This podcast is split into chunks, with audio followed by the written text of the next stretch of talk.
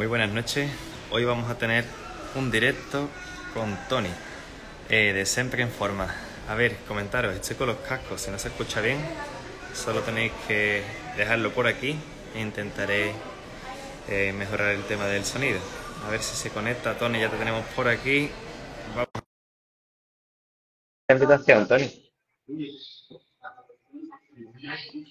A ver si ahora.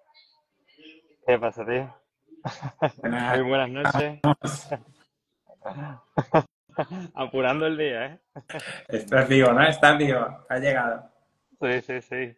Si te parece, eh, bueno, pedir disculpas a los que se estáis conectando ahora, que íbamos a iniciarlo antes, si os fallo mío. Y como hoy el directo iba de ganarle el tiempo, ¿no? Pues. viene clavado, viene perfecto. Estaba, estaba en una formación y bueno, era en Sevilla, más el, eh, la vuelta en coche, pues y el tráfico al llegar aquí a Jerez. Se me complica un poco la cosa y bueno, y como te decía, lo fácil hubiera sido dejarlo para el jueves, por ejemplo, pero bueno, aquí estamos a las 9 menos 5. Así que bueno, disculpa. Tranquilo, sabes que mi, mi hashtag es equipo sin excusas, por lo tanto, no hay excusas. No hay excusas y estamos aquí dando el callo y, y dando ejemplo. O sea que disculpa ninguna, la, la vida es así, mano. Y bueno, ¿qué te parece si empiezas tú presentándote un poco eso del equipo sin excusa? ¿Qué es lo que, qué es lo que es o qué es lo que la especialidad tuya o qué es lo que suele gustarte más, ¿no? Bueno, la idea es, es que igual que tú, igual que, que, que, Manu con lo de cero a meta, pues yo me dedico también al, al mundo online, eh, sobre todo orientado a los deportistas amateurs. Creo que tú también te dedicas más a ese perfil de, de deportista. Y nada, sobre todo me dedico a ese perfil siempre suelo decir padre de familia, pero también hay madres de familia, también hay gente sin hijos y sin, sin ese, ese hándicap de tener hijos, pero sí que el perfil habitual suele ser pues el padre de familia que antes entrenaba y tenía muchísimo tiempo, ha pasado a tener familia y ahora pues dispone de menos, de menos tiempo. Es como que el perfil de deportista con el que más empatizo, porque como ya sabe yo soy, soy padre de familia, aunque me puse, me puse jovencito y ya los tengo ya casi mayorcitos. Pero la idea es esa, me dedico a ayudar a deportistas a, sobre todo cuando están en ese punto de encajar trabajo, familia, dificultades y, y sin tener que sacrificar eh, tampoco su, su, su, punto personal, que luego hablaremos de ello, que como, como seres humanos también necesitamos recuperar nuestro espacio, aunque suene algo como egoísta, es una realidad que muchas veces pues que vamos dejando de lado y a nivel pues mental nos afecta. Por lo tanto, a nivel fácil y resumiendo, equipos sin excusas representa que no hay una excusa para no luchar por tus sueños, para no encontrar estrategias para hacer posible pues cruzar, cruzar metas, aunque ello conlleve lo que acabo de decir, ciertas estrategias y, y esa es, ma, esa es mi, principal labor, o sea, ayudar a la gente a, a cruzar metas y convertir eh, sueños en metas. Qué bueno, qué bueno. Yo también suelo comentar algo parecido, y es que al fin y al cabo esto del entrenamiento no deja de ser un hobby y que lo hacemos para, oye, pues para disfrutar, ¿no? Y si tenemos algo de estrés, pues quitarla, ¿no? Que sea una vía de escape. Entonces, bueno, ¿qué te parece si le preguntamos por aquí? Tenemos a Manu, Juanjo, Pacheco, José, Jorge, Paul, Borja, Calé. ¿Cómo lo lleváis vosotros? ¿Soléis estar jodidos de tiempo? Yo algunos sí los conozco porque están entrenando con nosotros eh, algunos otros no están entrenando, pero sí que los conozco también, o de este verano, o de haber estudiado juntos. Y, y bueno, comentarnos un poco por aquí, Leo, dejarnos por aquí comentarios. ¿Estáis entrenando? ¿No? ¿El tiempo es algo que os limita? ¿No? ¿Sí? Y también sobre todo eso, si tienen alguna duda a nivel de, yo qué sé, estrategias, si quieres yo, si no vamos tirando de cuáles yo considero que son las las claves para conseguir hacer eh, posible esos retos que nos solemos plantear, pues si, si algún, alguien tiene alguna duda, ya sea a nivel de entrenamiento, a nivel de mentalidad, pues que la deje ahí, la vamos resolviendo y si no, vamos tirando, no, vamos tirando. Bueno, por ahí no tengáis hijos, ¿vale? Importantísimo.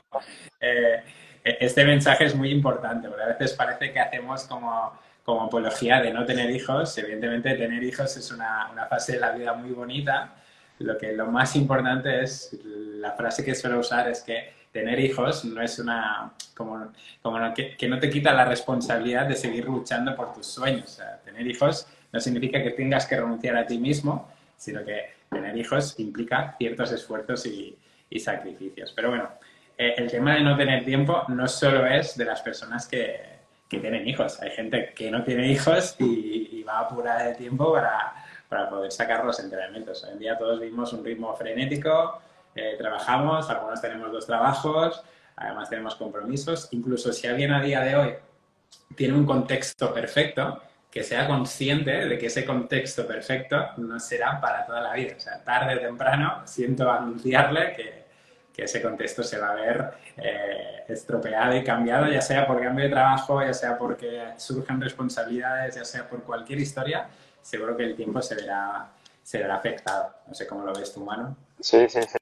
Bueno, y bueno, al fin y al cabo es cuestión también de buscar estrategias que nos valgan, ¿no? A cada uno le servirá una diferente. Y mira, por ejemplo, estaba leyendo aquí a Calé que ha comentado, hay varios comentarios, ¿no? Pero por ejemplo, Calé ha puesto, yo me voy ahora a entrenar y lo llevo fatal porque me activo mucho a la hora de dormir. Eso hice un reel hace tiempo, ya me he perdido la cuenta, pero al fin y al cabo, échale un vistazo si quieres, Calé por ahí, es por el tema de si entrenas por la noche, la hormona, la melatonina en este caso, pues se inhibía, si no recuerdo mal, y por eso no podíamos dormir bien. Oye, pues si no te funciona, a lo mejor te funciona mejor probar, no sé, yo entreno, no sé si es una de tus estrategias, Tony, entreno mucho a mediodía, tipo a las una y media, a las dos, entreno de dos a tres, de una y media a dos y media. Y así, por ejemplo, por la noche, que no estoy habituado, pues lo hago menos. Sí, suele, suele ser típico usar las horas de la noche o las horas muy tempranas de la mañana. Yo siempre sí que recomiendo el tema de madrugar, que es una gran una gran alternativa y solución siempre cuando garantices que descansas. ¿vale? Si tú para madrugar vas a dormir cinco horas, digo para entrenar vas a dormir cinco horas, ese entrenamiento te perjudica más que si realmente duermes tus siete horas y haces algo de entreno a mediodía, ya sea fuerza, algo compensatorio, que a veces buscamos el rendimiento en, en, el entrenamiento en sí y a veces el rendimiento está en todo lo demás, en la parte invisible, en cuidar la alimentación, cuidar el descanso. Y el tema de entrenar por la noche tiene ese, ese gran hándicap del tema de la melatonina, de que nos afecta a los ritmos circadianos, que luego no duermes bien. Eh, es complicado de gestionar, pero bueno, a lo mejor había que plantear lo que tú dices, buscar huequecillos a mediodía, se puede entrenar de noche, pero sí buscar entrenamientos más, más suaves, más, a lo mejor, más compensatorios, más trabajos de fuerza, todo lo que sería meter alta intensidad, rodajes, todo eso, te pone la adrenalina a tope porque es como que estás despertando el, el depredador que llevamos dentro, el cazador-recolector y, tus, genes están diciendo vamos de caza, no, vamos a, dormir sin, sin, el mamut, ¿no? Hay que gestionar eso. Al final, mm, no sé cómo trabajas tú exactamente, pero yo lo que cojo es cada contexto, cada deportista y buscar las estrategias que nos puedan funcionar en cada momento. A lo mejor eh, hay una persona que, claro, mediodías está muy bien, pero ¿cómo lo hago en verano? ¿Cómo lo hago si vivo en el sur? Mm, vale, hay que buscar eso, estrategias, alternativas. Yo creo que la clave está ahí. O sea, la gran solución al no tengo tiempo, que, siempre están las alternativas, las soluciones y, el saber buscar esos planes B, C, D, llámalo, llámalo X, pero buscar esas alternativas. Y barriendo para casa, al final tener a alguien con algo de experiencia, que al final nosotros lo que tenemos es que vivimos muchos contextos diferentes, no solo vivimos el nuestro, sino el de nuestros deportistas. Y entrenamos a bomberos, entrenamos a gente que hace guardias, entrenamos a padres de familia. O sea, al final lo que te ha enseñado algún deportista lo puedes aplicar en otros y, tener esa figura de alguien que te recomiende, mira, pues en lugar de entrenar por la noche, vamos a buscar qué solución tenemos pero eso se consigue con servicios eh, uno a uno, o sea, en servicio uno a grupo difícilmente vamos a conseguir eso. He comentado por aquí, José, dice, el tiempo es oro y hay que tener esquematizada la semana para poder organizarse. Es lo que hablamos mucho, ¿no? Si tenemos poco tiempo y encima no nos organizamos, estamos destinados, pues eso, a que llegue el día y que no sepa qué hacer, ni cuándo, ni cómo, y, acabemos, pues, dejándolo para otro día, ¿no? O, sin hacerlo. Entonces, lo que tú has comentado Claro, porque imagino que a ti no te pasa, pero aquí, por ejemplo, sí, que nos ha pasado este verano, ¿no? Entrenar a mediodía, ahora en verano, pues a la piscina me tenía que ir porque olvídate de correr. Y claro, entonces los días que yo sabía que, por, por ejemplo, los días que sabía, así si te parece, lanzo yo esta y tú lanzas otra y así vamos alternando. Yo, por ejemplo, cosas que yo hacía, ¿no? Los días que hacía mucha calor y que sabía que por la mañana no podía porque tenía cosas que hacer por la mañana temprano, pues lo hacía, o sea, ese día dejaba el entrenamiento para hacer la mediodía. No sé si me he explicado. Y si yo sé que a las 8 no puedo salir, pues ese día eh, hago la natación, que es cuando voy a poder tener pues, el mediodía libre. Eh, y luego cuando tenía las mañanas libres al 100%, pues es cuando, pues, oye, pues esta mañana va a ser el día de bici, porque a mediodía salí en bici, o por la tarde estaba bastante complicado, o correr, por ejemplo, o los entrenos de esfuerzo también. Entonces me reservaba los días que estaba obligado a entrenar en horas de calor, a hacer esos entrenamientos o en agua o en cubierta. Sí, al final es eso, es, es, yo lo llamo contexto, pero el contexto es todo, es horarios, es responsabilidades, es climatología, nos afecta al contexto, o sea, no es lo mismo entrenar en invierno que entrenar en verano y escoger eso y, ser muy estratega, muy inteligente, sobre todo pensando en nuestro objetivo, solo hacer todo aquello que nos acerque a nuestro objetivo, porque a veces el deportista, sobre todo amateur, se obsesiona, eh, lee artículos, se compra una revista y busca hacer milagros cuando la clave está en hacer las cosas simples, es tirar del, sentido común.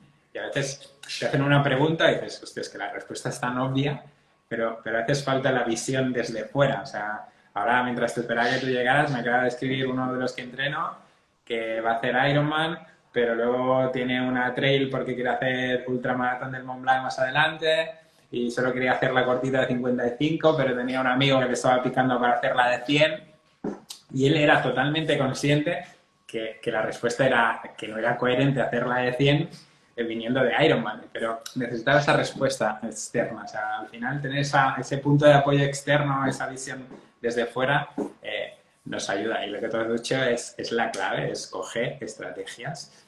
Eh, lo que comentaba el, el, compañero, que no me acuerdo del nombre, de planificar, evidentemente, es la mejor estrategia sobre todo a nivel de no tener la sensación de que la semana o el día a día te pasa por encima, ¿vale? Tener esa planificación, eh, trabajamos así, y es como eh, que ya te puedes organizar la semana.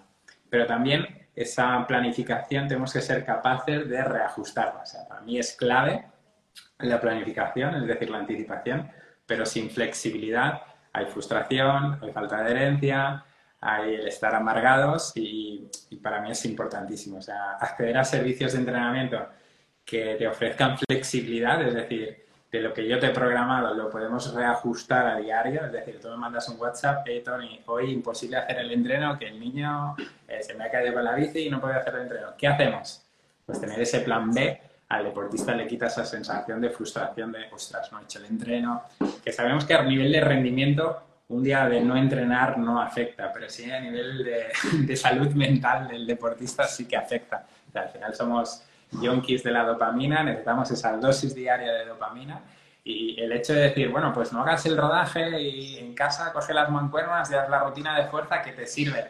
Que a lo mejor no nos sirve para nada esa rutina, pero sí nos sirve para quitar esa espinita de hoy no he podido entrenar. el hábito. Organización súper importante, pero capacidad de flexibilidad y encaje de bolillos, malabares, o sea, estar ahí reajustando con una partida de Tetris es, es la clave del éxito. Sí, sí, sí, no, es tal cual. El tema de madrugar es importante porque el hecho de quitarte el entreno que tienes, ya quitarte la primera hora, si tienes posibilidades, si puedes garantizar que puedes dormir las horas suficientes, es decir, no vale acostarse a las 2 y querer entrenar a las 5 porque ese entrenamiento no nos beneficia. Eso ya ha quedado claro. Pero si, si tú puedes quitarte el entrenamiento a primera hora de la mañana, esa sensación de, de, estrés, de no sé si tendré tiempo, de no sé si voy a llegar, lo que te ha pasado a ti con el directo, esa sensación de, hostia, Tony me está esperando, ese qué, eh, esa sensación la quitamos. Si tú puedes meter el entreno por la mañana, de lujo. Incluso si tienes que hacer dos sesiones, meter una en primera hora ya te garantiza que seguro que hoy ya entrenado, aunque la otra la metas a mediodía o por la tarde, ya te has quitado eso. Si la de la tarde se aborta, pues no pasa nada, mañana reajustamos. ¿Qué conlleva? Evidentemente hay que acostarse pronto, hay que tener unos buenos hábitos de sueño, hay que estar acostumbrado, hay que tener un contexto que te permita, que te permita poder entrenar por las mañanas. Una de las cosas que yo te digo, a mí, pues, pues tengo compañeros que entrenan como tú has comentado, a las seis, seis y pico de la mañana, están entrenando porque a las siete tienen que estar terminados, porque a las ocho tienen que estar en el puesto de trabajo o viajando a X sitio que tiene una hora de camino. Bueno, yo no sé hasta qué punto, claramente también lo bueno, ¿no? Que la mayoría de esta gente tienen niños y entiendo que al tener niños, pues también te acuestas antes, ¿no? Al acostar a los niños, duermes tú también antes, no te vas a acostar a la una o a las doce como me suelo acostar yo. Y entonces, claro, pues si te, levas, te acuestas a las doce y pico, una, levantas a las cinco y media, eres un zombie andante. No sé si te pasa eso. Cuanto, cuanto más margen tienes, es decir, no sé si te pasa a ti, pero cuando tienes vacaciones, apuras el día, ah, ya lo haré después, no sé qué. En cambio, cuando no tienes más remedio que meter el entreno a las 6 de la mañana, sí o sí te levantas y lo haces, ¿vale? En cambio, si tienes, no, a lo mejor tengo un hueco a las 10 y media, que tengo ahí una reunión no sé qué, a mediodía quizá también, cuando te das cuenta te ha pasado el día por encima y lo estás metiendo a la tarde de cualquier manera. Lo que sí es importante es eh, eh, respetar el tema ritmos circadianos, cómo está el sistema nervioso por la mañana. O sea, no puedes meter un entrenamiento de altísima intensidad si hace 20 minutos estabas durmiendo, te has tomado un café y has salido a la calle. O sea, esa parte también hay que darle sentido común al entrenamiento. No es lo mismo entrenar a las 6 de la mañana que entrenar a las 12 de media que entrenar a las 10 de la noche. Y eso también hay que tenerlo muy en cuenta. ¿vale? Porque mucha gente eh, quiere levantarse por la mañana y hacer series. Ostras, tu sistema nervioso no está preparado, es cuando vienen las lesiones, cuando nos, perjudicamos y, lo que repito, si no te va a acercar a tu objetivo, que es mejorar tu rendimiento desde la salud, no te beneficia. otra de las cosas también es que bueno, hay deportistas que es la única hora que tienen disponible, ¿no? El levantarse temprano y hacerlo. Entonces, muchas veces pues optamos por, oye, pues mejor hacerlo por la mañana que no hacerlo, ¿no? E intentar buscar, por ejemplo, pues cómo complementarlo con una buena cena o un buen preentreno para que puedas hacer esos entrenamientos pues más intensos quizás, ¿no?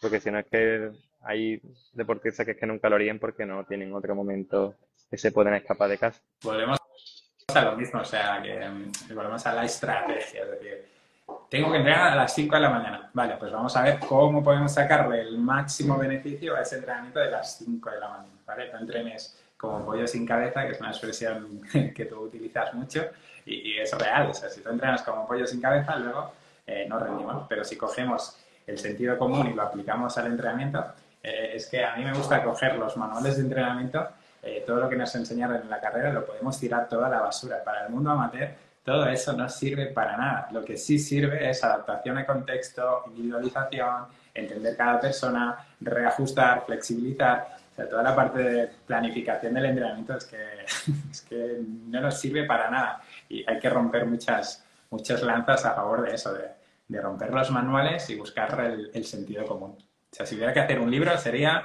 eh, entrenar con sentido común. Guay, guay, guay. Y no sé qué opinas tú, tío, que a mí también me pasa a veces, y bueno, eso también es nuestro trabajo, ¿no? Desmontar un poco ese mito. Hay deportistas que empiezan con la sensación de que tener entrenadores es algo muy formal y que, hostia, pues ya que lo tengo y le pago, es que tengo que hacerlo sí o sí. Muero, vamos, muero antes de no hacerlo. Y ahí es cuando hay veces cuando, por ejemplo, tengo deportistas que trabajan de noche, ¿no? Y yo, si no has dormido, pues no hace falta que entrenes porque este día, yo qué sé, imagínate que los niños, lo que dijiste antes, ¿no? el niño se te ha puesto malo, se te ha caído, no has podido descansar, te has ido a trabajar por la noche, al día siguiente, que llevan no sé cuántas horas sin dormir, tienes que meterte ese castigo, ¿no? Entre comillas, ¿no? Y pues no es mejor descansar o hacerlo más suave por la tarde. Y ese, ese concepto, una vez los que lo prueban y lo experimentan, oye, pues lo ven positivo y lo valoran. Pero hay otras personas que, no sé si te, te pasa o te ha pasado, que no tienen ese concepto asimilado. No sé si están muy de acuerdo sí, sí. con ella, ¿no? Pasa muchísimo del, del, machaquismo, el no pain, no gain, o sea, se viene una cultura del sufrimiento, cuanta más fatiga, cuanta más carga, cuando, y realmente cuando aprendes que, que, lo que te comentaba antes, que no solo el rendimiento, el rendimiento no solo mejora con el entrenamiento, sino que mejora el descansar, cómo me cuido, cómo me alimento, cómo me cuido a nivel incluso mental, es decir, cómo trato a mi familia con el tema del entrenamiento, cómo lo gestiono todo, o sea, a veces... Eh, un entrenamiento, hacerlo estresado, si ahora tú hoy, con el, el, estrés que llevas encima, te hubieras ido a entrenar y te meto un entreno de series, es que no me lo sacas. No me lo sacas porque implosionas. O sea, el cuerpo al final eh, no somos máquinas ni, ni, robots. Y esa parte yo la trabajo a través de la palabra que usamos todos, que es lo de compromiso. Pero les explico que para mí compromiso es, no es sacrificio para cumplir el 100% del entrenamiento, sino compromiso es esa parte de tener confianza con el entrenador, decirte, oye, mano, hoy la serie la va a hacer tu tía, porque yo estoy tieso y no te lo saco. Hoy descanso y mañana ya vemos.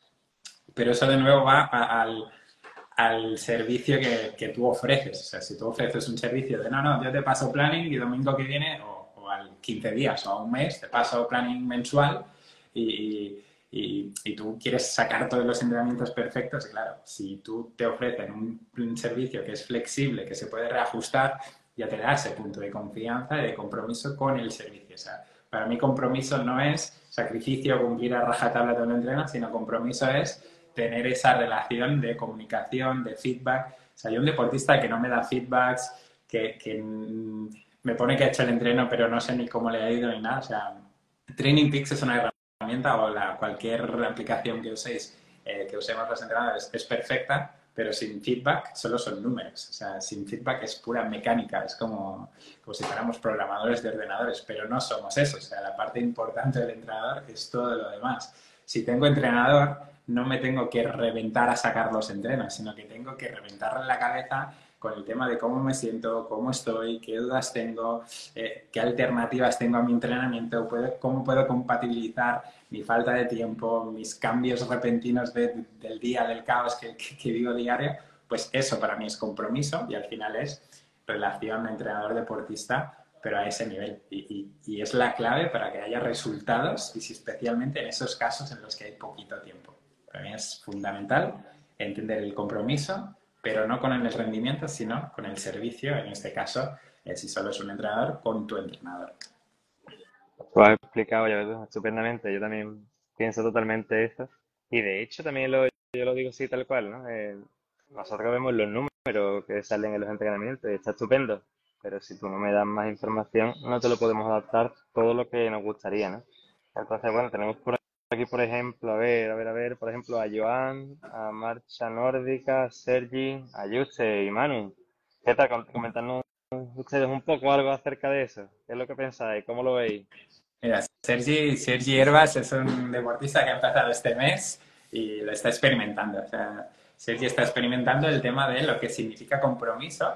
Y mira, ya que estoy aquí, no para hacerle la pelota, sino que eh, está demostrando todo eso, o sea, que tiene muchos cambios de planes. Soy Tony, iba a hacer esto, pero ¿te apetece si hacemos esto otro? También el tema que tú comentabas del de tener entrenador, eh, yo sí que le pido al deportista que también sea eh, parte activa del proceso de entrenamiento. Es decir, para que yo me pueda adaptar bien a ti, mmm, eso significa que tú no te tienes que adaptar a mí, sino yo como entrenador me tengo que adaptar a ti y eso implica tus gustos, tus preferencias, tu historia de entrenamiento eh, hay como muchos caminos para llegar, para llegar a Roma y en el mundo del entrenamiento es, es, tal cual. Por lo tanto, necesito que el deportista también sea activo. Y el deportista dice, mira, a mí me gusta hacer tiradas de cuatro horas para presentarme a un media distancia, pues yo como entrenador a lo mejor no soy muy partidario de meter tiradas tan largas, pero sé que ese deportista lo necesita para tener confianza.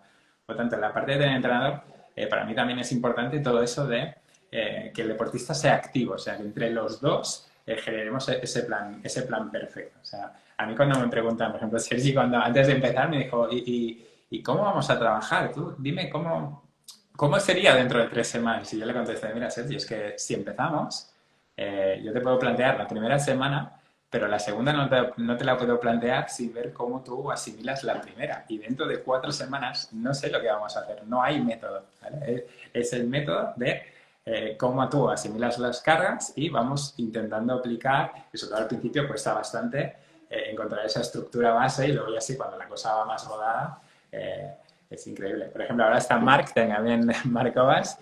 Eh, Mark es el claro ejemplo del no tengo tiempo, no es una excusa. Eh, Mark incluso hicimos una entrevista en el podcast.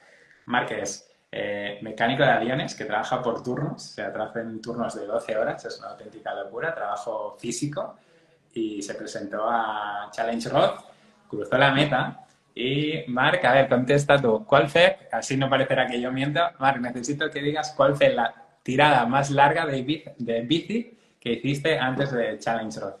A ver si contesta. Yo sé la respuesta, ¿eh? A ver qué contestan. Ver, tenemos por aquí también. Dice, hola chicos, me he unido un poco tarde. Habéis dicho que entrenar por la mañana recién levantado no sería lo ideal para hacer series. Pero para una tirada larga sería un problema. La pregunta es un poco, porque no te conocemos, eh, marcha nórdica, pero bueno, al fin y al cabo, eh, vamos a plantearlo más fácil. Si es la única opción, pues mejor que nada será.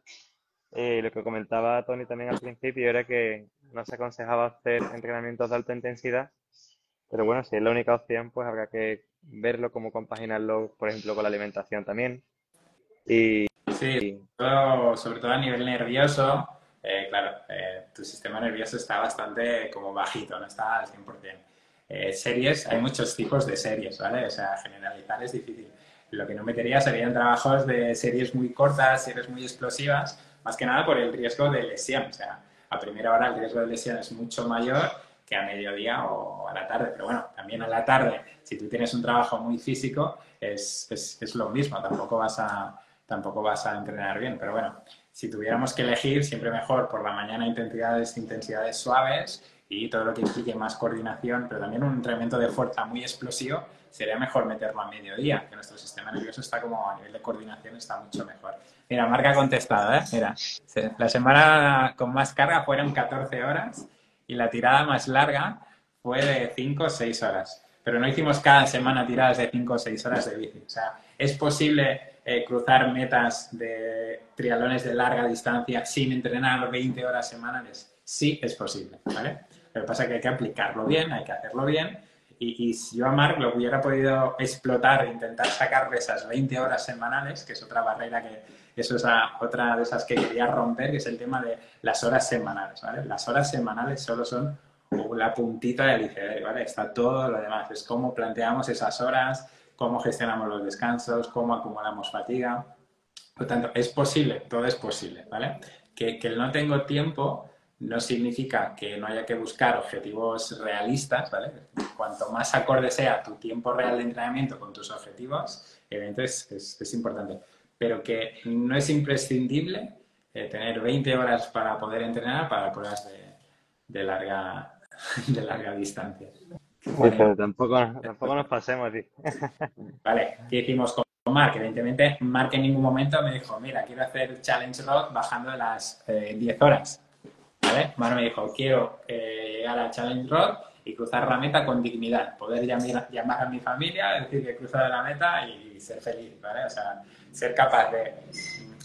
Es lo que digo yo siempre, cuando tienes poco tiempo, tu nivel de expectativas a nivel de rendimiento las tienes que bajar un poquito.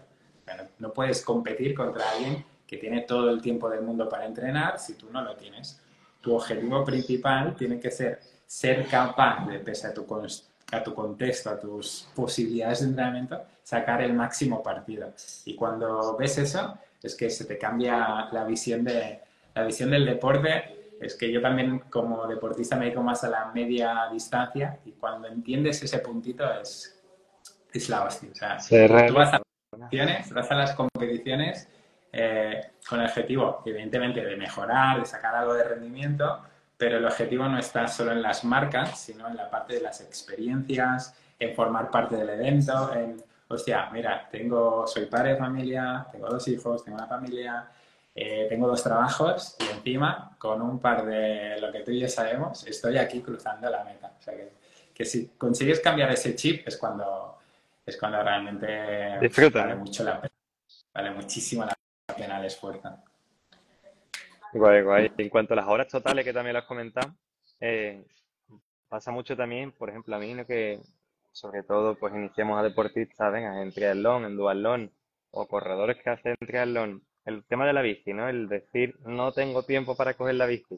Y realmente el tiempo que necesitamos para preparar un triatlón sprint, que se coge la bicicleta 20 kilómetros, yendo a ruedas, o un duatlón, es que yo mismo, estamos a Marte el sábado, lo miré en tiempo y digo, tío, he tardado, te diría que más tiempo en ir a la pista, calentar, hacer series, eh, soltar piernas y hablar con los que estaban allí, que si hubiese salido en bici, a ver, que un entrenamiento de calidad en bici en una hora y veinte y si me apuro un poco menos también se puede sacar para un dualón de 20 kilómetros o para, pues oye, un triatlón, ¿no? Es free normal, que estás empezando.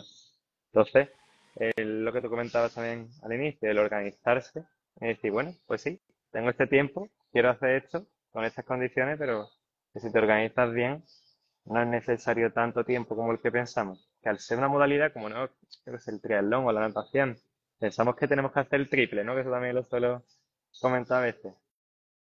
Sí, sobre todo, son, eh, tenemos que quemar un pasado bastante gordo, es decir, más con el mundo del triatlón, con la ultradistancia de trail y tal también, con el ciclismo también, o sea, se viene a hacer, acumular muchísimos volúmenes, eh, machacar horas, eh, tienes que nadar cada día, tienes que salir a correr casi cada día, muchas salidas largas en bici, y claro, cuando te dedicas a un perfil que no tiene tiempo, es que al final... Mmm, lo que vamos a hacer es quemar las naves. Y quemar las naves como que no es la mejor opción.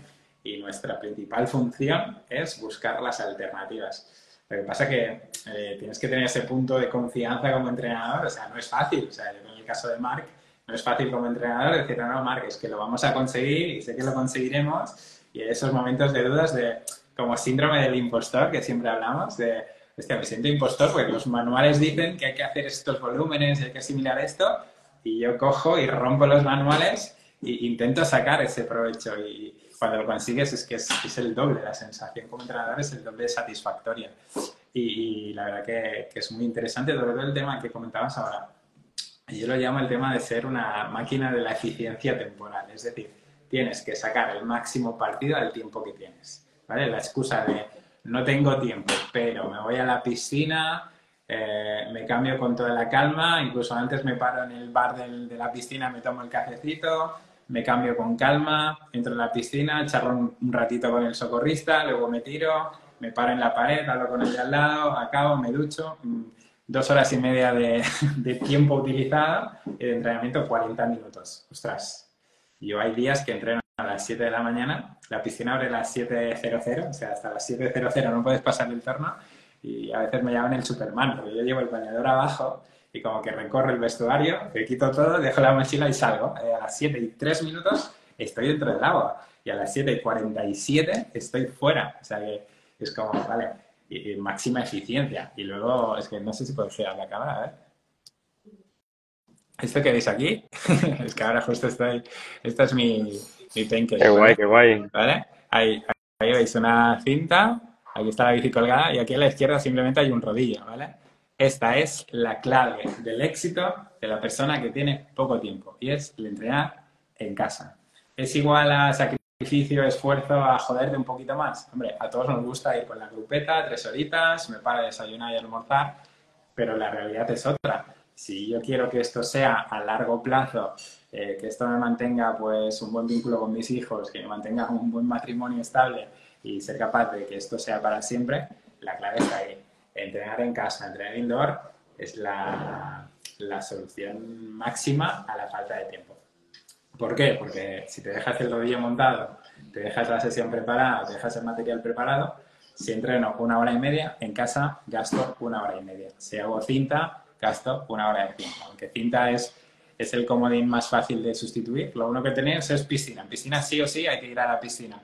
Pero el tema de la fuerza, mm, con unas mancuernas, Manu, sabemos que podemos hacer auténticas planificaciones de entrenamiento de fuerza, que no hace falta ni ir a CrossFit, ni ir a clases de body pump, ni ir a un gimnasio de, última generación. O sea, la clave, entrenamiento indoor sí que es súper recomendado para cuando no se tiene tiempo y, y, sobre todo si tienes hijos. Si tienes hijos es la hora de la siesta o la hora de ver una peli o lo que sea, pues tú tienes ese comodín eh, sin irte de casa, ¿vale? Que si la cosa se complica, le doy a pause y, sigo. Sí, mira, un par de cosillas. Manu comentaba por aquí, dice, Manu es uno de nuestros deportistas y decía que en una hora y media de bici para Dual hace buena calidad como estamos haciendo. Eh, lo que hablamos en un Dual Long es que pegarte tres horas con la grupeta te va a compensar menos que pegarte una hora y media de calidad eh, y encima te ocupa menos tiempo, ¿no? Es eso. Y luego, eh, lo que tú decías de, poder hacerlo, ¿no? Que ser, yo lo llamo ser realista, ¿no? Pues que no te... Y a veces me han tachado un poco, ¿no? De decir, oye, pues, como, para que no te pelees con tu mujer, ¿no? Y me han tachado un poco de, joder, lo que me está diciendo, ¿sabes? Pero hay otros deportistas que sí que me lo dicen ellos directamente. Es que me está cocinando más un problema que un beneficio, ¿no? En vez de una vía de escape, me estoy teniendo constantes peleas, ¿no?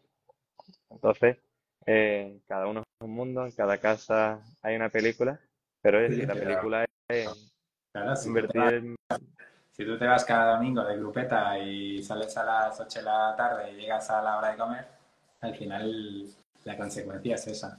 Sí que es importante, pues mm, habrá épocas en tu vida, sobre todo si tienes hijos y tal, en que tendrás que hacer sobreesfuerzos. Y eso implica a lo mejor entrar en rodillo, eso implica salidas a las 6 de la mañana, eso implica pues que la balanza esté equilibrada. Si solo tiras, o sea, e-, el límite entre, yo lo llamo la, bueno, no lo llamo yo, sino la, la escala de, la lista de prioridades, en qué escalón está cada cosa, evidentemente pareja, familia, tú como tu persona y deporte tiene que estar, pero nunca por encima. Si está por encima es cuando luego mm, Ironman estará ahí para siempre, pero tu familia no estará ahí para siempre esperándote.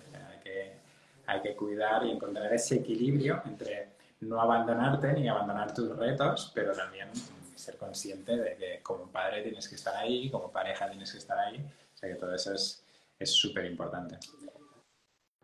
Mira, ya que estoy viendo por aquí que tenemos varias personas conectadas, le, quería preguntar si ellos serían capaces de, por ejemplo, si tuviesen que entrenar a las 6 de la mañana, si lo harían. O sea, imagínate que la cosa se complica, ¿no? Que tienes que pegarte un mes, dos, tres, los que sean, entrenando a las 6 de la mañana o dejar de ser deportista. ¿Lo haréis? Por ejemplo, yo algunos ya me sé la respuesta porque sé que lo hacen, pero Manu, Jutse, Sergi, Marcha Nórdica, que no sé tu nombre, María, Marc. Mientras que responden, a ver si ahora cuando respondan, que esa pregunta con un sí o un no pues, puede ser fácil. Esa escala que nos decía, eh, Tony, va del 1 al 10, ¿no? Perdón, que te he oído mal. E, esa escala que comentabas ahora eh, va del 1 al 10, ¿no? La, importancia de... Es la escala de prioridades, como hacer una lista de las cosas importantes de tu vida, ¿vale? Importante que en esa lista tienes que salir tú como persona. Si no sales tú como persona, eh, ya a priori tienes un problema. Tampoco tienes que salir tú en primera persona y en esa lista de prioridades tienes que saber si el deporte y la salud están ahí, ¿vale? El deporte, ¿a qué nivel quieres tú que sea, ¿vale? Eh, también no hay que hacer apología de que todo el mundo tiene que ser triatleta ni todo el mundo tiene que apuntarse a carreras. Eh, puedes ser feliz simplemente saliendo a pasear el perro cada mañana. no, o sea, no hace falta eh, esa parte. Pero si para ti es importante el tema de los retos, de, sentirte activo, de sentirte que, que, haces algo más, pues sí que esa parte tiene que estar. Ahora tienes que ser muy consciente en qué punto tú quieres que esté ese escalón y el deporte y el entrenamiento. Y ahí trabajar con eso. Es decir, si tú pasas por encima de todo lo demás, es cuando mm, puedes tener mm, serios problemas y que no son recuperables, digamos. Me gusta también, y antes de liarme, mira, comenta por aquí que eh, Meche sí que lo haría, entrenaría a las 6 de la mañana, Sergi también, Marc prefiere que no, apúntatelo, Tony, por ahí. y lo de anotarte en la escala tú como persona, lo, verdad que lo veo muy guay, importante, ¿no? Porque muchas veces, oye, pues si tú eres el motor de, oye, pues, no sé, tu trabajo, ¿no? Que eres el que va a llevar el pan a casa, por ejemplo. O, el entrenamiento para ti va a ser, pues, ese, ese motor, ¿no? De la felicidad, de estar contento, motivado todos los días. Si tú no te pones tú como persona en esa lista de prioridades, eh, el tío o la tía, ¿no? Que se va a dedicar a darle fuerza a esa familia o a X, que no se valora o no se pone en importancia, la cosa se puede complicar un poco más, ¿no? Sí, sí, también está en la parte del trabajo. El trabajo es un, es un elemento muy importante y claro, en qué posición en qué posición lo dejas, pues es importantísimo. Mm, si tu trabajo va muy por encima de tú como persona, mm, hay mucha gente que, que incluso accede a nosotros porque dice, mira, si no tengo un entrenador, eh, estoy todo el día trabajando y no encuentro el espacio para mí. En cambio, si tengo la figura de un entrenador, tengo esa parte de compromiso de que haya alguien pendiente de mí, y en el momento que están pendiente de mí, ostras, si estará Tony o estará Mano y tengo que cumplir, ¿vale? O sea, esta parte de compromiso que hablábamos con el servicio es, eh, y aunque a veces sea a nivel económico, o sea, todos sabemos que a nivel económico nos comprometemos. ¿Cuándo vas más a la piscina tu mano? Cuando has pagado la cuota. Si he pagado la cuota mensual y pagado 60 euros, sé que si voy 10 veces me sale más bien la sesión que si voy 4, por lo tanto me comprometo más. Pues esa parte, eh, hay gente que el tema del trabajo pues lo prioriza demasiado y le absorbe todo el día pero mm, lo hay que valorar a nivel de cómo te sientes. una de las preguntas que solemos hacer, vale, ¿y eso cómo te hace sentir? Ostras, que yo antes hacía triatlón, antes corría, antes era mucho más feliz. Eh, yo los llamo los depresivos de los recuerdos de Facebook. ¿vale? La gente que se le comparte recuerdos de Facebook de 2008, que hacían triatlón. Y, y entonces, hubo una ola increíble, ¿eh? o sea, hubo unos años que el triatlón era, todo el mundo hacía triatlón y hay mucha gente que en ese momento se lesionó, quemó las naves, eh, se cargó la familia, se cargó el matrimonio y a día de hoy no están haciendo nada. Yo siempre hablo de largo platismo. Es decir, en esos momentos que tienes poquito tiempo, intenta hacer cositas para que a largo plazo tú puedas hacer todo aquello que te gustaría haber hecho. Mm, por ahí, por ahí es importante el tema de la escala. Y luego está lo de las, las excusas y los motivos, ¿vale? O sea, una excusa es un motivo que no es real, sino que tú mismo te crees. La pregunta que tú has hecho de quién se levantaría a las 6 de la mañana, eh, habrá gente que tendría la posibilidad de hacerlo, pero se excusa con el a mí. Eh, además, si ahora han escuchado que, hemos dicho que no se pueden hacer series por la mañana, ya tienen la excusa perfecta. ¿eh? Pero también habrá el caso de la persona que a día de hoy realmente tenga un motivo y no sea una excusa. O sea, habrá gente que tendrá dos trabajos, tendrá unas responsabilidades y es imposible que en un día pueda hacer un entrenamiento mm, más o menos digno. Pero bueno, ya sabemos que trabajos de fuerza, eh, en 30 minutos puedes meter un estímulo al cuerpo espectacular. O sea que si uno quiere 30 minutos al día se encuentra, ¿vale? O sea que, que excusas y motivos están, están ahí. Y sobre todo importante el tema del del compromiso con tus metas, ¿vale? Al final, tener retos, tener carreras, cuando la gente nos pregunta, y, encima pagáis para que tenga una medallita y una camiseta y no sé qué, y toda esa gente no entiende que, que la meta solo es el final, que la clave está en el proceso, o sea, es todo lo que nos aporta en el día a día a nivel de, de salud mental, de bienestar. Eh, ya sabemos que a nivel de salud ciertas cantidades de entrenamiento a lo mejor no son las mejores, pero sí que en esa parte de del reto, del camino, de estar como tener la cabeza en algo más que no solo el trabajo todas las historias, eh, está el disfrutar. Por lo tanto, ahí también muy importante el tema del compromiso. Cuando tú te apuntas a una competición que es un poquito ambiciosa, que es realista, pero es ambiciosa, hace que tú hagas esos sobreesfuerzos que no me llama, eh, llamarlos sacrificios tampoco me gusta, sino buscar esas estrategias para día a día ir acercándote, acercándote a ese objetivo ponerte excusa, como tú comentabas antes, ¿no? Al fin y al cabo, cuando te, cuando te gusta, eh, eres más capaz de buscar el hueco, o sea, donde sea. Yo la verdad, mi hermano comentaba por aquí que él sí se animaría a entrenar a las 6 de la mañana si fuese necesario. Pero yo si te digo la verdad, tendría que estar muy motivado con algo, por ejemplo, para hacerlo. Me cuesta la vida, tío, tener que levantarme cuando lo he hecho tipo a las 7. no creo yo que ese hábito, que es a lo que iba, ¿no? Que le has comentado también, que ese hábito lo pudiese mantener yo durante mucho tiempo eh, y eso, y que me aportase, ¿no? Lo que me aporta ahora. Me, pienso que me acabaría fatigando y cansando, no sé. Pero seguramente porque tienes seguramente porque tienes alternativas. Es decir, si no te quedara otra, lo harías. Si no te quedara otra, eh, lo harías seguro, segurísimo.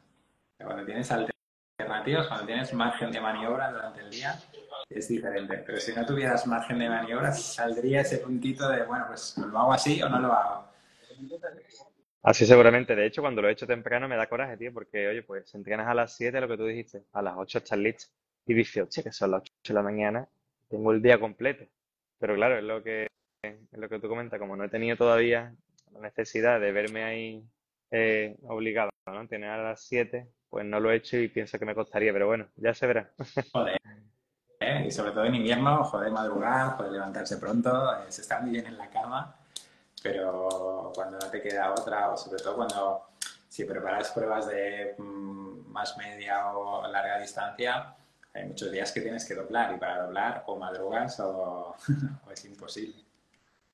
Mira, comentaba por aquí Álvaro de Body Quick, un compañero que tiene un centro de entrenamiento personal aquí en el Puerto Santa María, que qué hora es mejor para entrenar respecto al rendimiento. Lo que dijimos antes, que comentamos que por la mañana, lo de la serie, realmente, y como puntualizaste muy bien, pues ya lo dejáis aparcado.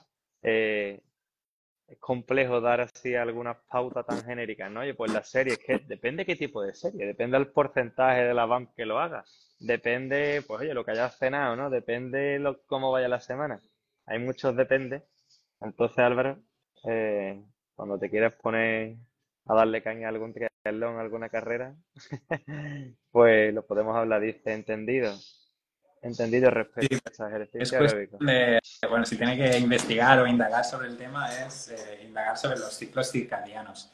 Incluso a nivel genético, eh, tengo entendido que hay personas que son más diurnas y gente que, personas que somos más nocturnas. Hay personas que por la tarde estamos ya decaídos, cuando baja el sol, eh, la oscuridad y tal ya nos da el bajón. Hay personas que son más activas durante la noche. O sea, hay un componente genético y luego hay un componente de hábitos. ¿vale?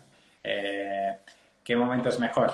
Evidentemente, a nivel de rendimiento sí que hay unos, hay unos estudios que demuestran que a ciertas horas es mejor trabajos más intensos, a ciertas horas eh, los niveles de, a lo mejor, de, sobre todo a nivel hormonal y a nivel de sistema, a nivel hormonal afecta al sistema nervioso, ¿vale? Sobre todo los ciclos a nivel hormonal, ¿vale? Testosterona, creo que mediodía, estoy hablando casi de memoria, ¿eh? creo que mediodía en los momentos más álgidos, o sea, si buscáramos un rendimiento perfecto, eh, sí que podríamos buscar, pero al final nuestra realidad como deportistas amateur es el mejor momento es el que encaje en tu logística y en tu contexto, ¿vale? Que luego tengas que ajustar, ¿vale? Si yo te marco a ti, Manu, mañana a las 6 de la mañana, 6 por 1000 a ritmo umbral, pues el primer día las vas a hacer y me vas a decir, Tony, me has matado, es imposible que haga estas series. Pues ya sé que al siguiente día que te programe esas series, podemos hacer series de 1000 a las 6 de la mañana, pero lugar de ritmo umbral, pues un puntito menos, ¿vale? Buscar esos, esos márgenes. Pues volvemos a lo mismo. Eh, la clave de rendimiento en deportistas amateurs está en el reajustar y readaptar todo. Pues sí, pues sí, al fin y al cabo es, los manuales los podemos dejar por ahí y ajustarnos a cada persona, ¿no? Pues ahí, ahí estoy más perdido. Sí, yo, quería leer el comentario también que puso antes Sergi, ¿no? Que dice, os dejo, acaba de llegar mi mujer y es su momento. Un saludo, importante también eso. Por eso, por eso los directos quedan grabados para después verlos cuando, cuando se vea. Así que bueno, no, sé si tenéis alguna pregunta más por ahí. Yutze, Miquel, Álvaro, Marc, Francisco Manuel. He dicho que por aquí ha saludado. Y si no tenéis ninguna pregunta, yo también te quería dejar tranquilo, Tony, que, te estoy quitando aquí mucho tiempo, que es la hora de cena también. Me imagino que tendrás a los niños por ahí cenando. He dejado la cena hecha y creo que ya han cenado. Les he avisado que ya cenen, ¿vale? Si yo los hubiera tenido esperando a que yo terminara para cenar, ya no haría más directos eh, nunca más en mi vida. te lo has montado bien, te lo has montado bien, qué bueno, tío. ¿Sabes? La... Hay que ser estratega, hay que estar avispado. Luego también el tema de, claro, y, hago mucho hincapié en el tema de los hijos, que mucha gente lo usa como excusa y, no es un motivo, sino que es una excusa, ¿vale? Y es que el niño va a fútbol, es que tengo que acompañarlo todo el día y, vale, y mientras el niño está en fútbol, ¿tú qué haces? Porque al lado del campo de fútbol te puedes calzar unas zapatillitas y ir a correr mientras tu hijo está jugando a fútbol.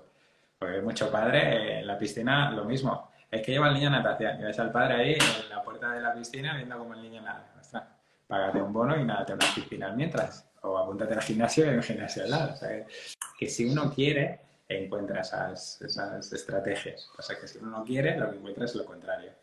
Eh, Eso sí lo hacemos. Nosotros lo hacemos, de hecho, tenemos deportistas que son niños, son triatletas entonces yo pues tengo que nadar los miércoles y lunes, o sea, lunes y miércoles que llevo a los niños a la piscina y los jueves que los llevo con la bicicleta a X sitios, pues tengo que coger la bicicleta yo también. Entonces, creo que también es una buenísima idea para compartir incluso un hobby, ¿no? Con tus niños en este caso. Sí, lo que pasa que yo, por ejemplo, eh, uso también la, expresión de ser ejemplo, pero ser ejemplo para tus hijos... Mm, no solo a nivel de, bueno, que te vean, porque los, dicen que los niños aprenden más de lo que ven que de lo que tú les enseñas o les intentas, les dices que hagan, sino que aprenden más de lo que, de lo que ven. Eh, yo a mis hijos no les exijo que hagan deporte, no les obligo a hacer deporte, ni quiero ser un ejemplo para ellos a nivel de, de que yo sea un superhéroe porque hago media distancia, hago triatlones, nada de eso. Pero sí a nivel de ejemplo de que eh, me esfuerzo por lo que yo quiero, ¿vale? O sea, yo quiero ser triatleta y yo tengo que esforzarme, buscar estrategias, sacrificarme. Un domingo por la tarde que estamos en el sofá viendo Netflix, pues ese momento de esfuerzo, decir, pues me voy a la cinta a correr, eh, eh, eso es lo que puedes enseñar a tus hijos, ¿vale? No solo a nivel deportivo, porque eso es, es una parte, o sea, se puede ser una gran persona sin hacer deporte, ¿vale? Que, que, a veces los deportistas nos creemos seres superiores y para nada somos seres superiores, pero sí a ese nivel de eh, tú quieres esto, pues tienes que luchar para ello. No vale eh, conformarse y decir, mira, es que mi contexto es este o no llego. O sea, a nivel de ser ejemplo, para mí lo más importante es, es eso, es el luchar por tus, por tus retos. Y cuando lo cueste, ¿no? Pues valen el doble. Sí, sí, sí, tal cual. Tal cual, sí, sí. Luego cuando cruzas una meta, es lo que digo, si, si cruzas una meta eh, con toda la mochila cara, decir, mira, con mi mochila estoy aquí, es que no, te pueden pasar, te pueden sacar 20 minutos, da igual, o sea, yo las clasificaciones es que ni, ni las miro, o sea, yo cruzo las metas con una sonrisa de, oreja a oreja, que es mi, mi, principal, mi principal objetivo. Comentar también, que también lo dijiste antes, tío, el tema de la fuerza, que es verdad que hoy lo hablaba también con un futuro deportista, eh, que estaba en el crossfit, oye, y entrenar en casa no es lo mismo que entrenar en el crossfit. Pero claro, eh, si no te vas a comprar ni una barra, ni te vas a comprar discos, ni te vas a comprar todo lo que puedes tener en un crossfit. Y si pues tienes que hacerlo en casa y yo qué sé, un simple TRX, un TRX. El otro día me puse a hacer unos vídeos para tenerlo para en cuanto a recursos, ¿no? Para entrenamiento de fuerza y lo subí un reel. No sé si fue antes de ayer, bueno, o el domingo, no me acuerdo. Que, que reventado, ¿eh? Que me puse a grabarlo y entre que lo grabas una hora no sale bien, ahora otra. Y son ejercicios no son tan complejos y con un simple TRX que vale 20 euros, que lo puedes poner en la puerta, lo puedes amarrar en un árbol, lo puedes poner donde tú quieras, te puedes marcar. Yo consideraba que es un buen entrenamiento de fuerza, que es muchísimo mejor que no hacer nada. Y, y bueno, sobre todo lo, lo puedes comparar con el, con otro tipo de, vamos a llamarlo, oye, pues ya un gimnasio o algo, porque a lo mejor el gimnasio, pues sé que te quita esa media horita que hablamos antes, de ir, esa media horita de volver, y al final te da pereza no lo haces, pero media hora en tu casa seguro que la tienes y es mucho más fácil de, de ser constante, de construir ese hábito, de que no te dé pereza, y eso también lo considero importante, el hábito, ¿no? el hábito de ponerlo fácil, vaya. Sí, sí, es, es así de simple. Eh, yo lo llamo el entrenamiento comodín. Es, no puedo hacer este entreno, ¿qué hacemos? Mm, ¿Cuánto tiempo tienes? Media hora. Pues toma esta rutina, la rutina tal, y, si tienes que recortar el calentamiento, pues solo dos series de calentamiento, pero me sacas ese entreno.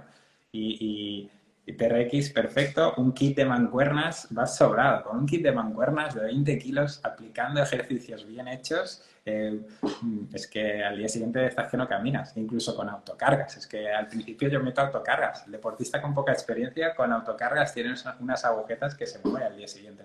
Eh, la fuerza con poquito estímulo nos puede aportar grandes beneficios.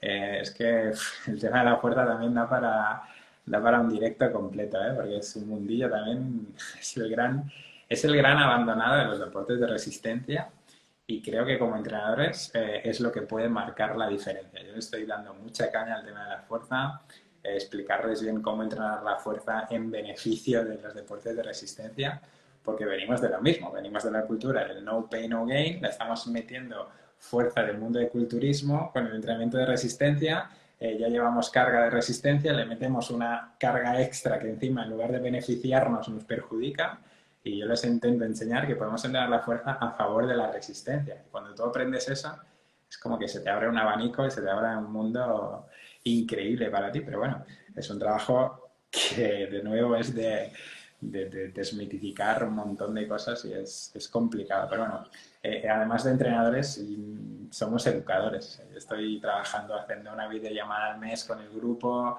hablando de temas de interés común. Eh, por ejemplo, en verano estuvimos hablando del tema del calor, cómo afrontar estos entrenamientos eh, cuando hace calor, pero desde la forma estratégica, es decir, a ver, vamos a, ver, vamos a ser realistas. El tema del calor, si no vas a competir eh, este verano o a finales de verano, no te beneficia para nada trabajar la aclimatación al calor, porque las adaptaciones son efímeras, es decir, todo lo que no te va a servir a corto plazo, casi que no lo apliques. Buscar ese punto de estrategia. Vale, pues, ¿qué alternativas tienes? Hostia, pues si tienes que apuntar dos meses al gimnasio, aunque odies correr en la cinta, es una buena alternativa para poder seguir entrenando. Es que al final, de nuevo, estrategias, estrategias y estrategias. Sí, educadores también con lo que has comentado, ¿no? Que, consideramos, oye, el entrenamiento de fuerza me deja las piernas temblando, acabo reventado. El cambiar un poco ese concepto, ¿no? O en el propio entrenamiento, ¿no? Que es lo que intentamos hacer al principio, enseñar un poco bueno, bueno, enseñar a entrenar, ¿no? Oye, por lo que hablamos antes, qué tipo de series haces, cómo las haces, cómo te organizas o cómo te organizas a nivel de fuerza, ¿no? Y cómo lo acabas, ¿no? Para poder cumplir con, cada entrenamiento, con cada objetivo y que el proceso sea favorable, no un castigo diario. Sí, sí, sí.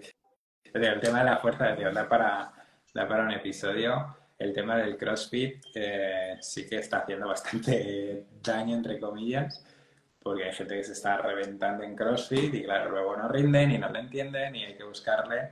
Yo tengo deportistas ¿eh? que van a CrossFit, pero gestionamos el entrenamiento de CrossFit. Es, vale, pues el lunes puedes ir al WOD que haya y puedes ir a reventar. Pero luego el miércoles eh, me vas a hacer esta rutina. O si hay clase de movimientos olímpicos, vas a hacer movimientos olímpicos, pero entendiendo el concepto del carácter del esfuerzo, para que luego te beneficie a la hora de entrenar. O sea, está toda esa parte de, educación y al final eh, también desmitificar que los entrenadores somos simples expendedores de planes de entrenamiento.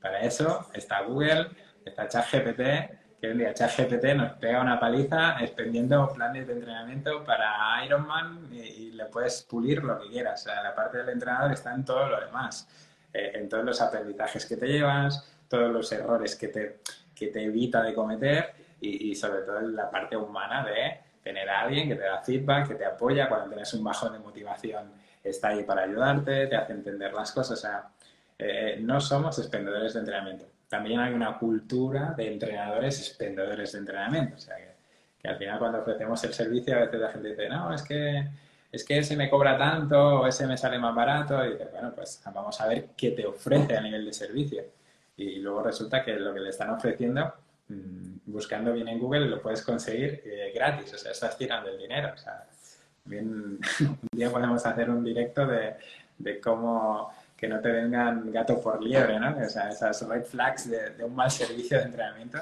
porque este verano haciendo llamadas y tal, conociendo muchos deportistas, me ha abierto mucho la visión de, del mundillo del deportistas, de, de, entrenadores de resistencia, que hay, hay como un vacío ahí de mucho entrenador presencial que se ha metido en el online, que no termina de dar un servicio como, como debería ser. Entonces, si quieres un día hacemos, hacemos un directo con, con la de, un mal, de, un mal, servicio, porque al final esos malos servicios nos hacen mucho daño a los que estamos ofreciendo un servicio real de entrenamiento online o las aplicaciones que también hay, ¿no? Pero bueno, es verdad que eso da para, para rato.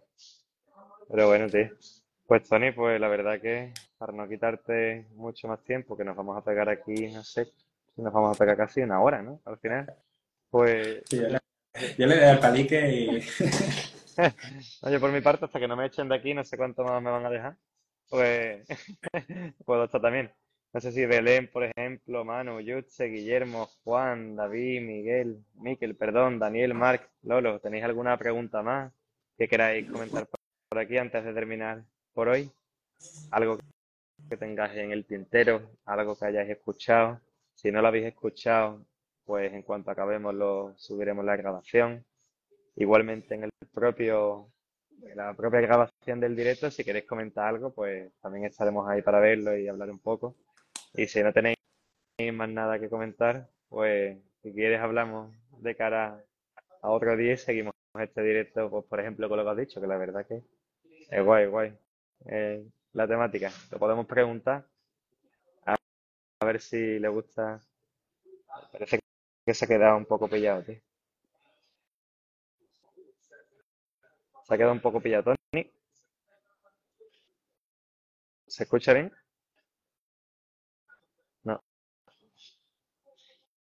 Yo quería preguntar, dice David, yo quería preguntar, no sé si habéis hablado, el cómo gestionar el tema del físico del pádel. Pues si te refieres, David, a lo que es el entrenamiento de fuerza, Así que hemos comentado algunas cosillas, puedes verlo en la grabación y depende también eso, pues el tipo de material. Mira, si hemos hablado del tema del crossfit también, yo tengo un directo por ahí hablando de triatlón y crossfit, por ejemplo. Dice, un entrenamiento de triatlón, ¿cómo sería una estructura de entrenamiento de unos cuatro días? Pues eso es justamente el trabajo que hacemos, ¿no? Semanalmente. Eh, sería cuestión de conocerte un poco más y en función de tu experiencia deportiva, de tu disponibilidad real y de muchas más cosas que solemos hacer ¿no? antes de plantearte una estructura, pues lo podríamos ver. Y Manu comenta, ha sido muy interesante. Un saludo y gracias. Gracias a ti, Manu, tío, por estar por aquí también. Tony es el que parece que se queda un poco ahí la imagen colapsada. No sé si vosotros escucháis algo.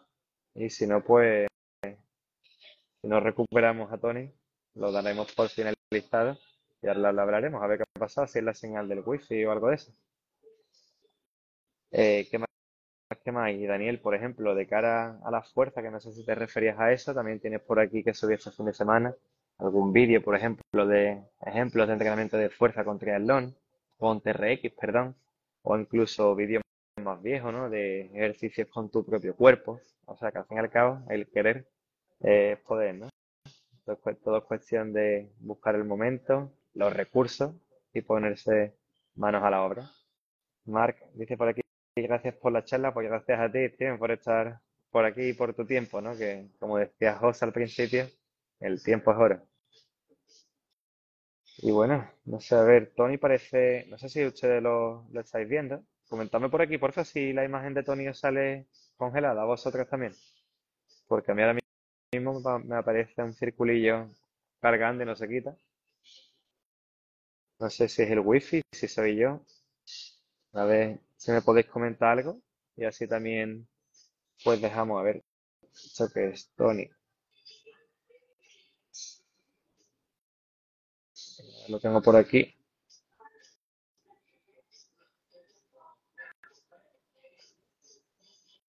A ver, Tony, Tony, Tony.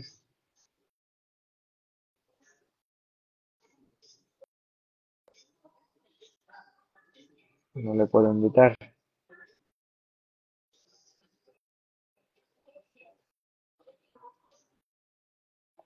Vale, imagino que sale. Vale. Lo voy a invitar de nuevo, por lo menos para despedirnos. A ver. Ahora, tío, que se había quedado pillado la imagen. Está viejido. que, le, he dado sin querer a los comentarios y no sé qué he hecho. Me he como salido del directo y, no te oía, pero no podía entrar. Digo, Tony se ha hartado de mí, se ha ido a cenar. casi, casi. Sí que he visto un comentario por ahí que decía cómo sería el plan para cuatro días. O sea, todo eso al final, eh, eh, lo de estructurar una semana ideal, que lo hablábamos un día con, con Aitor de, Doctor Batio, que hicimos un directo también. la semana ideal es, está bien como estructura en base a la cual trabajar, pero volvemos a lo mismo, no hay planes estructurados e ideales, o sea, hay realidades, convertir tu realidad con contexto, o sea, al final...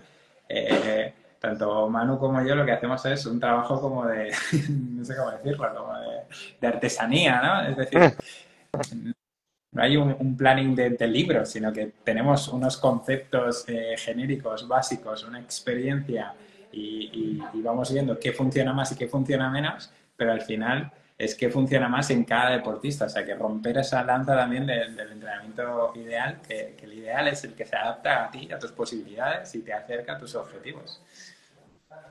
Pues sí, algo así le estaba respondiendo. Yo ya me estaba despidiendo y digo, si Tony no se une, nos vamos a tener que ir. Se ha pirado, se ha pero sí. Sí, la verdad que ha sido charla, charleta así muy desestructurada, pero la idea, como para hacer un resumen, es tener muy clara tu, tu lista de prioridades, ¿vale? Y en qué casilla estás tú y el deporte. En base a eso, ver qué sacrificios quitamos la palabra sacrificios, ¿qué estrategias puedes aplicar para romper, convertir ese, esa excusa en, una no excusa, sino una solución al tema del no tener tiempo? Eh, buscar esas estrategias, ser muy eficiente, es decir, eh, matar los tiempos muertos, los tiempos extra, los desplazamientos, el, el, cafetito antes, el salir con la grupeta y el almuerzo con la grupeta. Eh, si en tu lista de prioridades tienes otras cosas por encima, tienes que priorizar como su nombre indica. El tema del compromiso con tus retos, ¿vale? Cómo te comprometes tú con tus retos.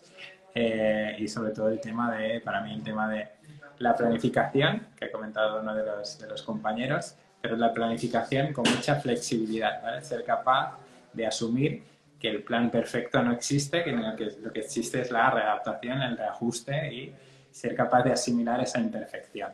Y luego el tema de las expectativas, es decir, ser realista con las expectativas a las que puedes, puedes alcanzar, aunque te podría sorprender el tema de que con poquitos, mm, con volúmenes inferiores, con menos horas de entrenamiento, con buenas estrategias, cuidando todo lo extra al entrenamiento, no solo entrenar, sino cuidar alimentación, descanso, gestión emocional, eh, se pueden conseguir grandes, grandes objetivos. Y la gran alternativa, que soy un gran defensor, es el tema del entrenamiento indoor cuando se tiene poquito tiempo. Incluso no sé si tú lo haces, mano, pero yo hago un montón de formaciones encima del rodillo. O sea, encima del rodillo en la cinta es que a veces me preguntan, ¿por qué haces indoor? Y digo, joder, porque pongo la tablet y aprovecho el tiempo que estoy ahí corriendo como un capullo y sudando como un cerdo, aprovecho y estoy aprendiendo cosas.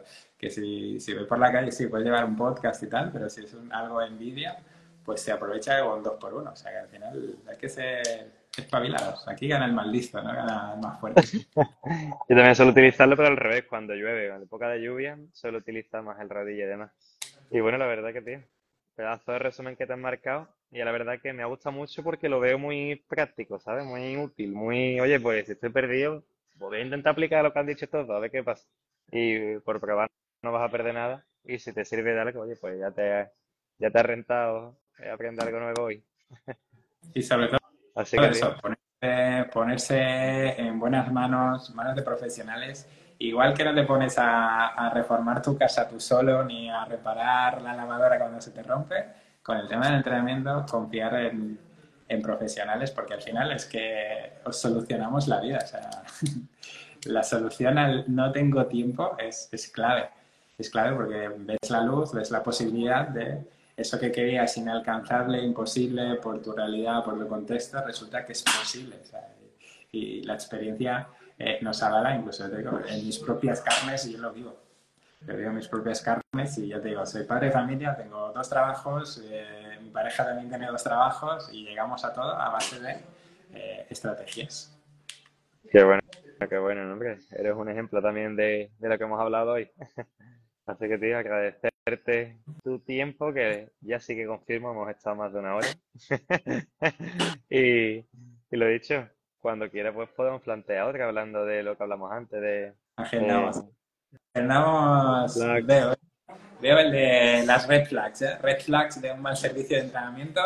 Vamos a tener algunos enemigos entrenadores, pero que se le ocurren. Si quieren, si quieren subirse al carro, hay que currárselo. No vale aquí vender gato por libre. Igual que el restaurante se tiene que espabilar, porque si no el vecino le, le comen las papas, pues aquí igual. O sea que si, si te apetece, agendamos un día y, y proponemos el, el, el, buen servicio. ¿Cómo tiene que ser un buen servicio de, entrenamiento online? Por mi parte, estupendo, tío. Así que, oye, pues las personas que no conozcan otras formas, ¿no? Que o el, o el concepto ¿no? del entrenamiento online que aparentemente, bueno, nuevo, nuevo después de la pandemia, pero que lleva existiendo hace mucho tiempo. hay personas que tienen ese concepto antiguo, ¿no? De el online. Pues, oye, que se puedan llevar también otra visión y de que hay cosas mejores de lo que quizás hayan podido ver hace años o en otros momentos o con otras experiencias, ¿no? Así que me la apunta, me la apunta para hacerla. Sí, porque mucho, mucho deportista, no sé si te pasa, pero mucho deportista que llega ya ha tenido otro entrenador y normalmente la experiencia ha sido negativa. O sea, es, una barrera a romper de, eh, no, ya tuve el entrenador, pero es que no me fue bien y tienes que ir rascar a ver dónde, dónde no fue bien. Y todo eso lo que nos hace es eh, entender lo que estaban haciendo los otros mal, tú sabes lo que tienes que hacer bien, o sea, lo que necesita ese deportista. Que a veces, mmm, sabemos que a veces es simplemente atención, apoyo, tener a alguien detrás, alguien que te dé feedback, o sea, a niveles de rendimiento, mmm, todos tenemos unos conocimientos y todos tenemos unas bases. O sea, lo que puede marcar la diferencia es todo lo demás. Sí, sí, sí, de acuerdo, tío. Así que bueno, pues vamos a irnos ya a cenar, ¿no? Que ya es hora también. Yo todavía tengo que coger el coche, así que... Yo me bajo abajo a cenar. Nada, mano, un placer y Sí, hombre, muchas gracias. Bueno, ratito. joder. Gracias a ti, que te digo, que ha sido un placer echar este rato charlando, que estoy seguro de que el que lo haya visto o lo vea la- en la grabación, seguro que se lleva algo también. Y todo lo que sea compartir por estos medios, a mí me encanta, ¿no? Porque nos llevamos, todos nos llevamos algo, ¿no? Así que, oye, pues, lo dicho, Tony, muchas gracias y vamos hablando para el siguiente. Venga, buenas noches, saludos a todos, gracias por estar ahí. Venga, igualmente. Buenas noches y gracias por estar por aquí. Un saludo. Hasta luego. Hasta luego.